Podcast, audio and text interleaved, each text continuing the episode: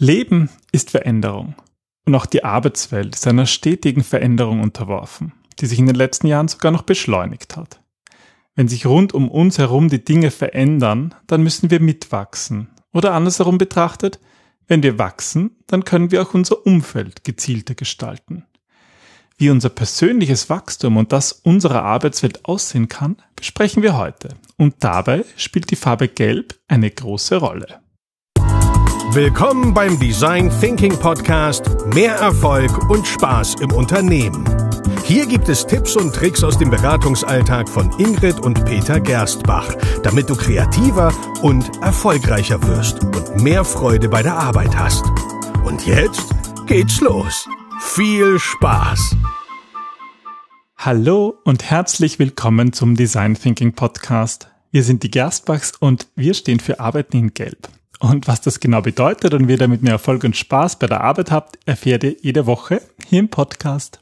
Hallo Ingrid. Hallo Peter, hallo liebe Hörer. Schön, dass ihr wieder da seid. Die zwei letzten Episoden in diesem Jahr stehen an. Wahnsinn, oder? Und in diesen beiden Episoden werden wir über viel über die Farbe Gelb sprechen, die für uns so viele Bedeutungen hat. Und die wir jetzt schon seit ähm, Anfang des Jahres versprechen. Genau, und jetzt haben wir gedacht, jetzt ist Zeit dafür. Ähm, es geht um Dinge wie Selbstorganisation, um Multiperspektivität, um lauter coole Begriffe und die werden wir jetzt aufschlüsseln. In erster Linie geht es aber um ähm, das Mindset Design Thinking. Genau, wir erleben nämlich in Workshops immer wieder, dass Design Thinking für manche Menschen durchaus herausfordernd ist. Also es ist nicht so, dass ich jetzt da eine neue Methode lerne, wie ich zum Beispiel, ich gehe in einen Kurs und da kriege ich halt mit, da, da mache ich eine Matrix und dann trage ich da was ein und da habe ich so ein Rezept, das ich befolge. Ähm, ich glaube, alle, die uns schon länger hören im Podcast, wissen, dass bei uns zumindest Design Thinking so nicht funktioniert, so nach Rezept, oder? Ja, äh, wie hast du es vorher so schön genannt? Malen nach Zahlen. Also es geht irgendwie nicht darum, einfach mal das zu tun, ganz stumpfsinnig, was dir jemand anderer vorkaut, sondern die eigenen Stärken auch einbringen, das eigene Verständnis und vor allem viel Selbstverantwortung zu übernehmen. Und das sind wir einerseits nicht gewohnt, aber es ist andererseits auch ein bisschen anstrengend. Ja, und dadurch passt Design Thinking auch nicht zu jedem. Aber der Punkt ist halt, die Arbeitswelt verändert sich. Ähm, früher war es eben so, dass man einfach das gemacht hat, was halt der Chef, ich sage jetzt mal wirklich männlich, der Chef gemacht mhm. hat. Und dann hat sich irgendwie doch, es wandelt sich aber jetzt und es ist ja, es gibt ja heute viel mehr Jobs, die ganz anders laufen, wo die Mitarbeiter eigentlich mehr wissen als die Führungskräfte und das auch gut so ist und die Führungskräfte eigentlich Mitarbeiter aussuchen müssen, die sie ergänzen und die mehr wissen als sie und, und, und das, das ändert einfach die Anforderungen. Wir haben ähm, ja jetzt auch für LinkedIn den Kurs abgedreht, Führung in unsicheren Zeiten. Und ähm, es ist halt einfach so, dass Führungskräfte jetzt auch gefordert sind, wirklich mehr strategisch zu denken und operatives ähm, den operativen Mitarbeitern zu überlassen, aber halt auch loslassen zu können, in dem Sinn, dass er weiß, sie machen gute Arbeit und ähm, sie treffen gute Entscheidungen, mhm. weil er sie gut ausgesucht hat und weil er eben weiß, wer wohin passt. Also es wird, finde ich, einfach diese ganze Arbeit viel individueller. Ja, und ich glaube, das ist halt etwas, das merken wir immer, das ist, das ist halt ein Mindset, das auch in Design Thinking notwendig ist, beziehungsweise ich würde so sagen, Design Thinking unterstützt genau diese Arbeitsweise, weil da geht es halt auch ganz viel darum, selbst im Team zu entscheiden, zu hinterfragen und Dinge auch mal einfach zu machen und sich nicht für alles eine Genehmigung zu holen. Mhm.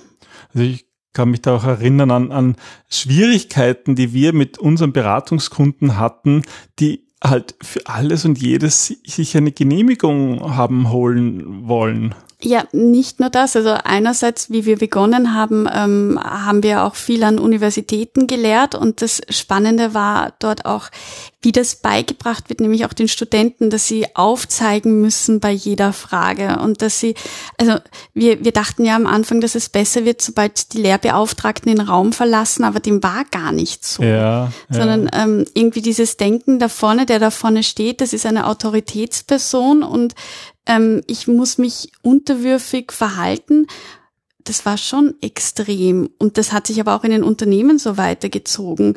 Also ähm, da ging es teilweise darum, das habe ich heute auch noch, wenn ich sage, okay, ähm, ja, wir machen Workshop, super, wir freuen uns drauf. Ja, wie sieht die Agenda aus? Ja, das kann ich jetzt so nicht sagen, welche Methoden ich nutze, aber das gibt halt Sicherheit und es ist nach wie vor dieses Bedürfnis nach Sicherheit und Kontrolle so stark. Ja, und dieses, diese, diese neue Arbeitswelt, ähm, die ergibt sich durch eine Veränderung, die schleichend ist, aber die doch immer wieder deutlich wird.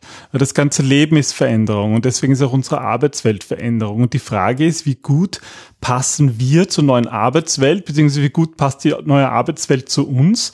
Und darum soll es in der heutigen Episode gehen, weil wir stehen vor ganz großen Veränderungen, die das auch erfordern. Ähm, das beschreibst du häufig auch in deinen Vorträgen, wenn es um künstliche Intelligenz geht, um Kreativität, um Empathie, dass das aus, dass zum Beispiel die, die Maschinen, äh, die uns immer mehr Arbeit abnehmen, Auswirkungen darauf haben, was eigentlich unsere Arbeit sein wird. Ja, das ist total spannend, weil viele denken auch, okay, also ähm, künstliche Intelligenz ersetzt jetzt den Menschen, tut sie in gewisser Hinsicht schon, aber sie nimmt keine Arbeitsplätze weg in dem Sinn, sondern ähm, sie schafft die Möglichkeit für neue Arbeitsplätze. Das heißt, der Mensch muss eigentlich wieder mehr Mensch werden, um sich nicht von der Arbeit verdrängen zu lassen. Und da kommen einfach Fähigkeiten wie Kreativität und Empathie ganz stark zum Tragen, weil das Dinge sind, die die künstliche Intelligenz in der Form, wie Menschen sie erfüllen, nicht übernehmen kann. Ja, und das, das bedeutet für uns auch die Erfordernis zu wachsen, wenn wir als Menschheit, als Gesamtheit weiter wachsen wollen.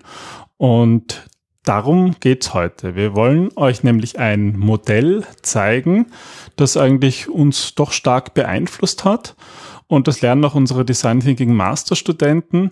Ein Modell, das, das ihnen dabei hilft, ähm, die Unternehmen, in denen sie Design Thinking machen, besser einzuschätzen, aber eigentlich auch, es hilft dem auch, sich selber besser einzuschätzen. Und dieses Modell heißt Spiral Dynamics. Ich kann mich erinnern, wie ich es dir, ähm, ich glaube, das war auch schon vor, weiß ich nicht, war das vor zehn Jahren oder so, vorgestellt habe, hast du gesagt, du willst damit nichts zu tun haben, weil das ist eh so. Und das ist ein bisschen so das Problem. Der Name. Man, ja, nein, auch, ich finde auch, das ganze Modell wirkt auf den allerersten Blick sehr esoterisch angehaucht. Ja, absolut, ja. Es gibt wieder so ein Regelwerk vor, wie die Welt funktioniert, aber es ist so unglaublich spannend, wie, wie gut man auch damit arbeiten kann, wenn man es einmal durchschaut hat. Und es ist überhaupt nicht esoterisch, auch wenn es ein bisschen so klingt. Also es ist, es, es entstand eigentlich in den, in den 30er Jahren, ähm, ähm, wurde eigentlich ent, entwickelt vom Professor Dr. Claire W. Graves der, glaube ich, während der Theorie sogar verstorben ist. Oder? Ja, er hat er Veröffentlichungen gemacht, aber, aber sozusagen das, das Buch, das es im ganzen Umfang beschreibt, das wurde erst durch seine Schüler veröffentlicht. Genau, hauptfederführend war der Dr. Don Beck und der hat 1996, glaube ich, die Spiral Dynamics Theorie wieder hervorgekramt. Und im Grunde geht es eigentlich darum, welche Wertvorstellungen, Überzeugungen und Handlungen die einzelne Personen, aber auch Organisationen und Kulturen haben. Ja, und wir haben zu dieser, zu diesem Modell schon im Jahr 2013, das war noch nicht der Design Thinking Podcast, das war noch unser Business Analyse Podcast, haben wir im Jahr 2013 eine, ein Interview mit Rainer Krumm geführt, der ähm, dieses Spiral Dynamics Modell ähm, ja im deutschsprachigen Raum bekannt gemacht hat und schon viele Bücher darüber geschrieben hat.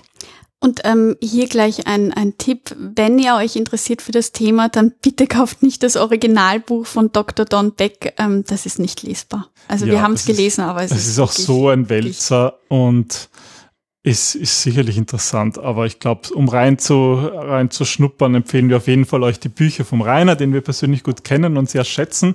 Ja, und weil wir schon mit ihm damals ein Interview gemacht haben, ähm, wollen wir ein paar Elemente daraus auch in dieser Episode einbauen.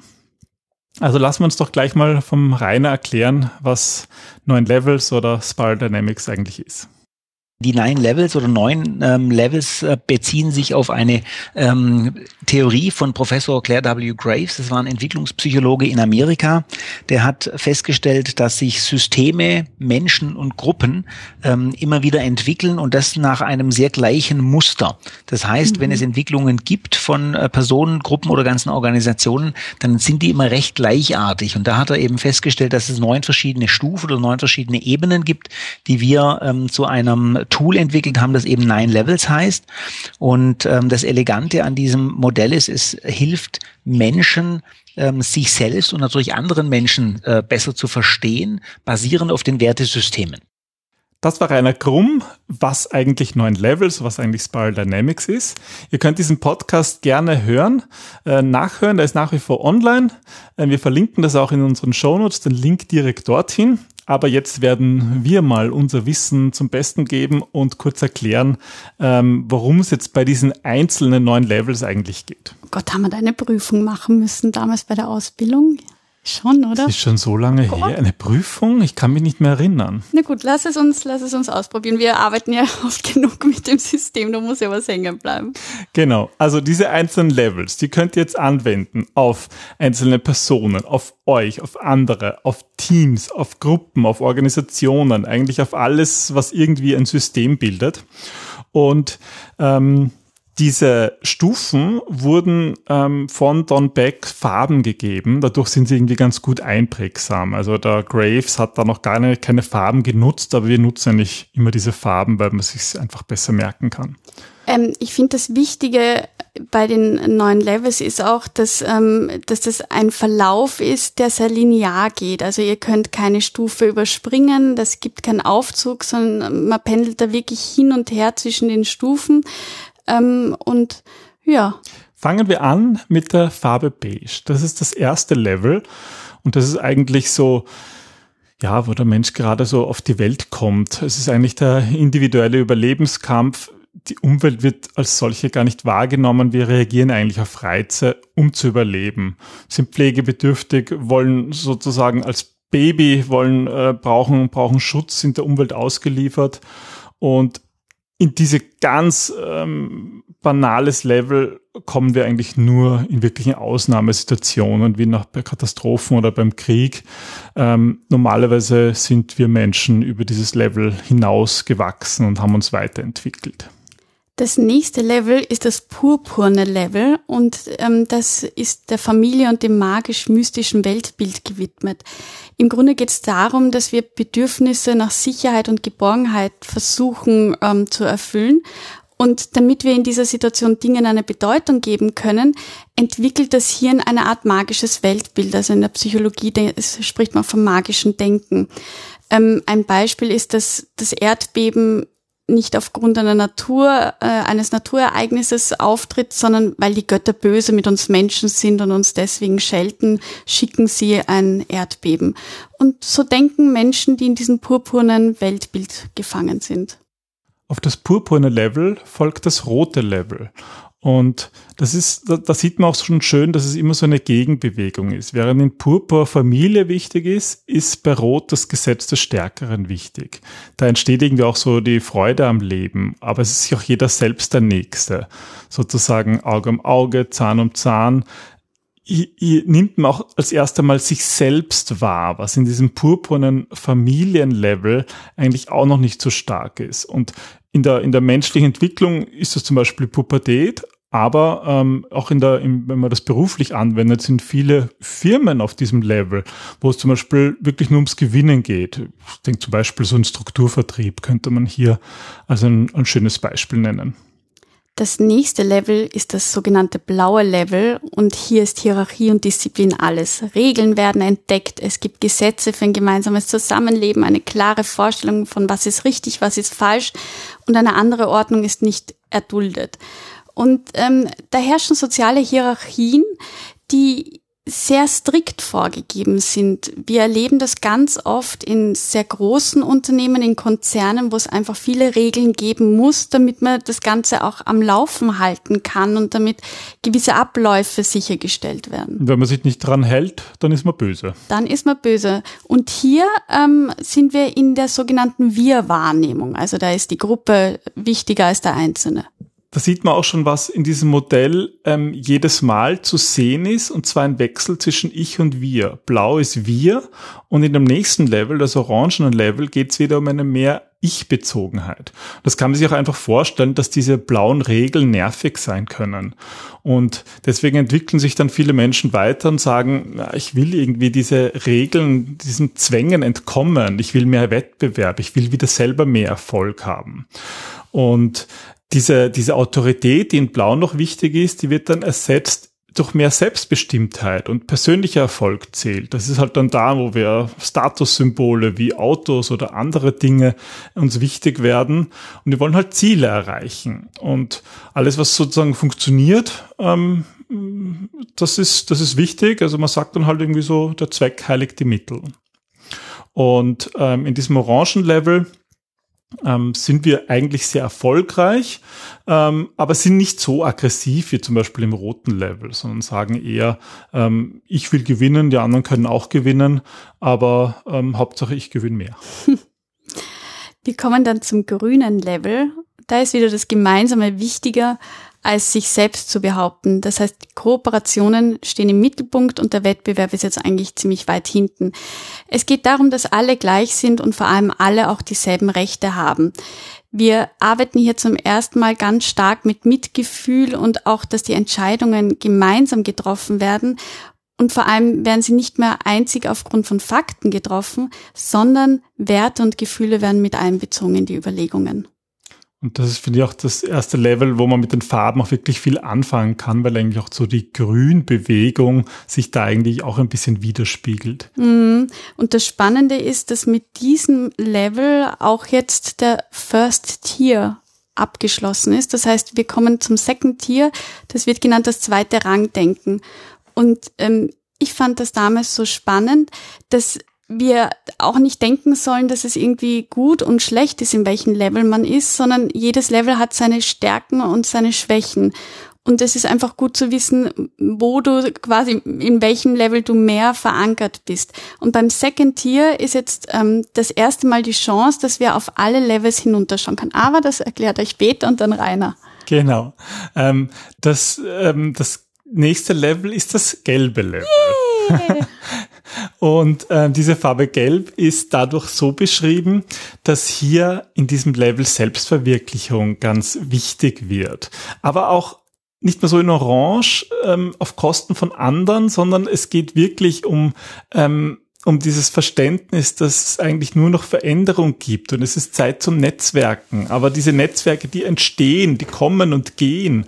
Und weil wir einfach als, als Menschen mit diesem gelben Wertesystem verstehen, begreifen, dass wir mit anderen verwoben sind und dass das eigentlich gar nicht anders funktionieren kann.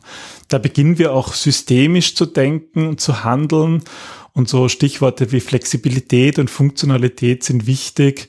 Ähm, Wissen und Kompetenz ist wichtiger als Macht und Status. Und es geht nicht mehr darum, Angst zu vermeiden, sondern es geht eigentlich darum, neue Dinge zu erschaffen.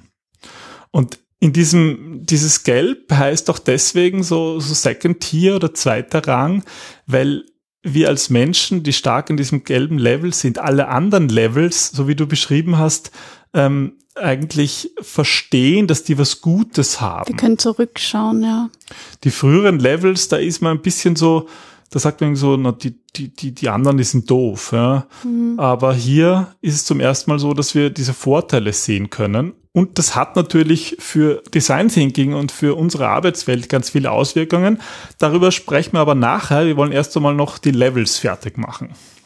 Das achte Level ist das türkise Level. Und hier befinden sich relativ wenig in der heutigen Gesellschaft. Ähm, da geht es eigentlich schon um die Akzeptanz der Grenzen des Verstandes. es gibt einfach viel mehr, als wir jemals begreifen werden können.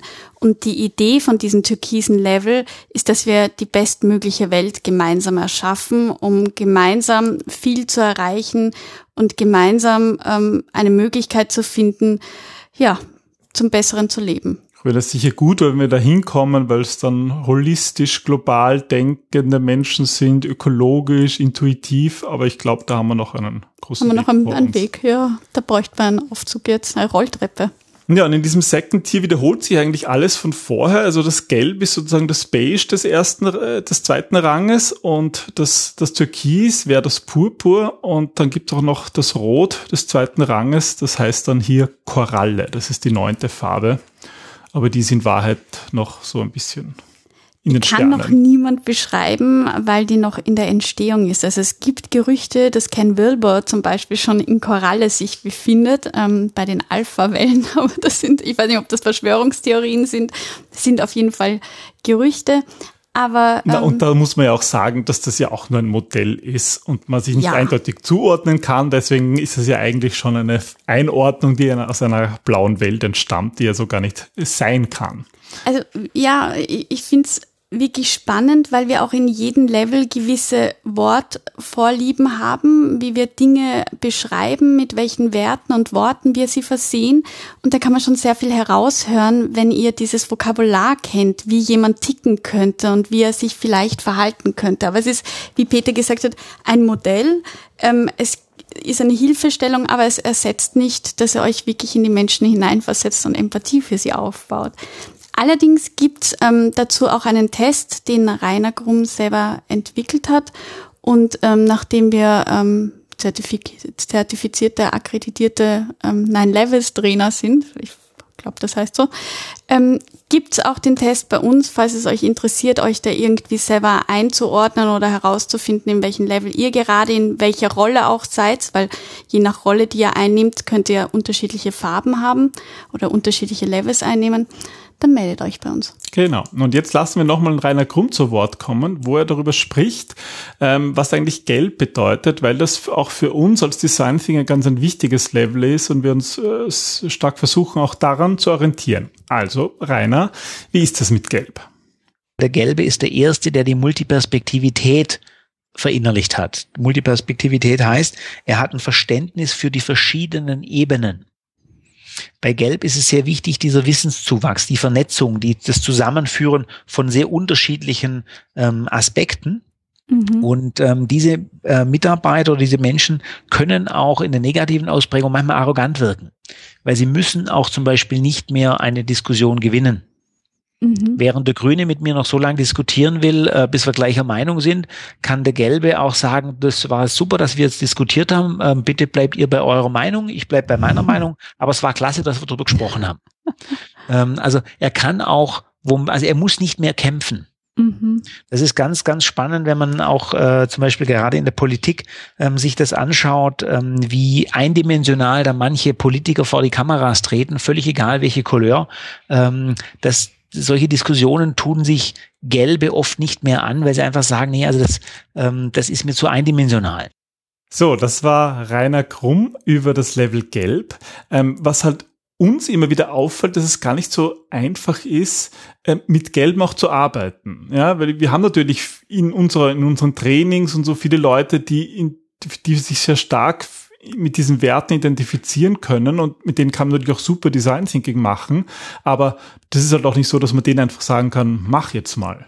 Ja, das ist ja auch das Ziel von dem Ganzen, dass sie eben selbstbestimmt und selbstverantwortlich arbeiten, aber es geht halt auch mit einer gewissen Schwierigkeit einher, der man sich durchaus bewusst sein sollte. Das heißt, als Führungskraft muss man sich dessen bewusst sein und muss die natürlich auch anders motivieren.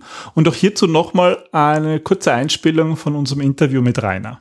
Diese gelben sind teilweise auch schwer zu führen, weil die kann ich nicht mehr über Anreizsysteme, wie zum Beispiel ähm, Fuhrparkmanagement oder Gehalts- oder ähm, irgendwelche Ranks and Titles, die kriege ich da nicht mehr. Die muss ich über die Projekte führen. Das mhm. heißt, die muss ich, ich muss mir überlegen, wie erreiche ich diesen gelben Mitarbeiter, dass der es spannend findet, dort zu arbeiten. Der muss nicht mehr Abteilungsleiter sein, der muss nicht die größte Abteilung in der Firma haben, der muss ein spannendes Projekt haben, das ihn erfüllt. Ja, Das ist natürlich eine spannende Herausforderung.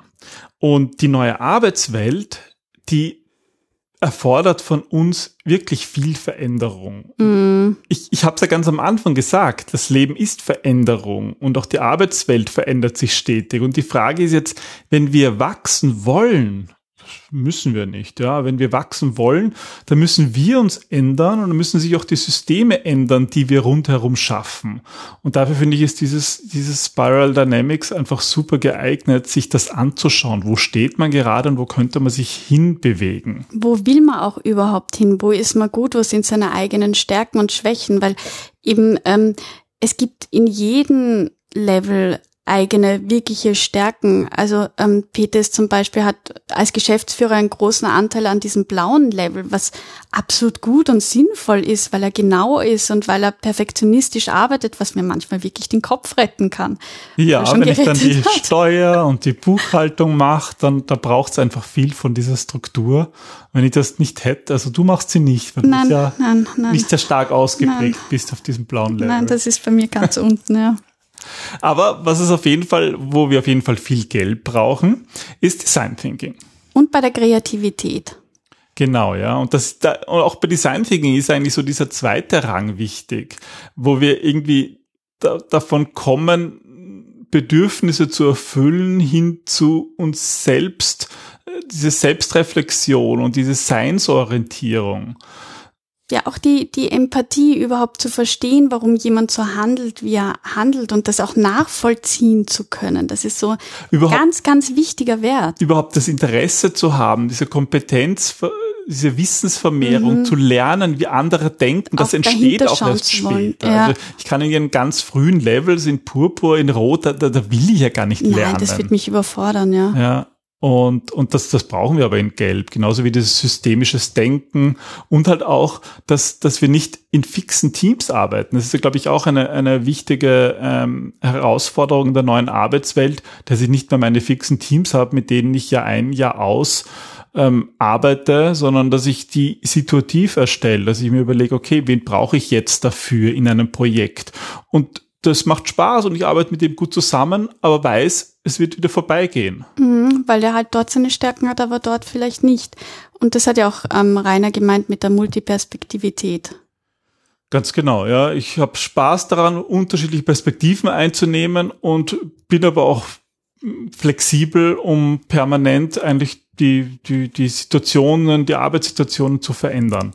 Und das ist halt nicht so einfach, ja. Das erfordert schon ähm, einiges ab von den Mitarbeitern und natürlich auch von den Führungskräften, die natürlich ein ganz anderes Rollenbild plötzlich haben. Und es muss halt auch zu den eigenen Werten passen. Also ihr könnt euch nicht irgendwie einreden, ich wäre jetzt gerne ähm, im Level gelb oder gerne im Level ähm, grün oder so, weil ich die Farbe mag, sondern das ist ja nur eine Spiegelung der momentanen Werte, der momentanen Vorstellung. Ich kann mich erinnern, wie wir ähm, damals mit dem Rainer gearbeitet haben, hat er auch erzählt, dass er als Vater zum Beispiel plötzlich in ganz andere ähm, Levels wieder hinuntergerutscht jetzt quasi ist, ähm, wo blau, wo Regeln wieder wichtig waren, wo er viel mit Rot, mit Pubertierenden zu tun hatte, mit dieser Machtgefüge. Und das ist irgendwie spannend, dass wir halt als Lebewesen uns ständig weiterentwickeln und weiter wachsen. Und da ist dieses System einfach, bietet gute Erklärungsmöglichkeiten, die euch vielleicht in eurer Arbeit unterstützen, gerade wenn ihr als Selbstständiger unterwegs seid. Ja, und das beschreibt Rainer auch in dem Podcast, den wir mit ihm geführt haben. Wir werden dann eben verlinken in den Shownotes in unserem Business Analyse Podcast. Und ähm, wir werden allerdings jetzt weiterarbeiten an dem Thema Gelb. Am Thema Gelb für Design ja, Thinking. Wir müssen auch noch ein kleines Zugeständnis ähm, geben, fürchte ich, weil das Gelb, das wir als Farbe ausgewählt haben, ähm, ist eigentlich nur zufällig dasselbe Gelb, was es in Nine Levels widerspiegelt, weil unser Gelb haben wir uns ein bisschen vorher ausgedacht oder ausgesucht. Aber es passt halt einfach sehr gut. Und diese und noch viele weitere Assoziationen zum Thema Gelb, warum wir auch unseren Claim Arbeiten in Gelb ähm, ähm, entworfen haben, über die werden wir in der nächsten Episode sprechen. Dann ist das Geheimnis rund ums Gelb endgültig gelüftet. Genau. Was es sonst noch alles so zu sagen gibt rund um das Thema Arbeiten in Gelb. Dann, wir freuen uns auf das nächste Mal. Viel Spaß mit dem Podcast mit Rainer und wir hören uns dann in einer Woche. Bis dann. Bis dann. Tschüss. Tschüss.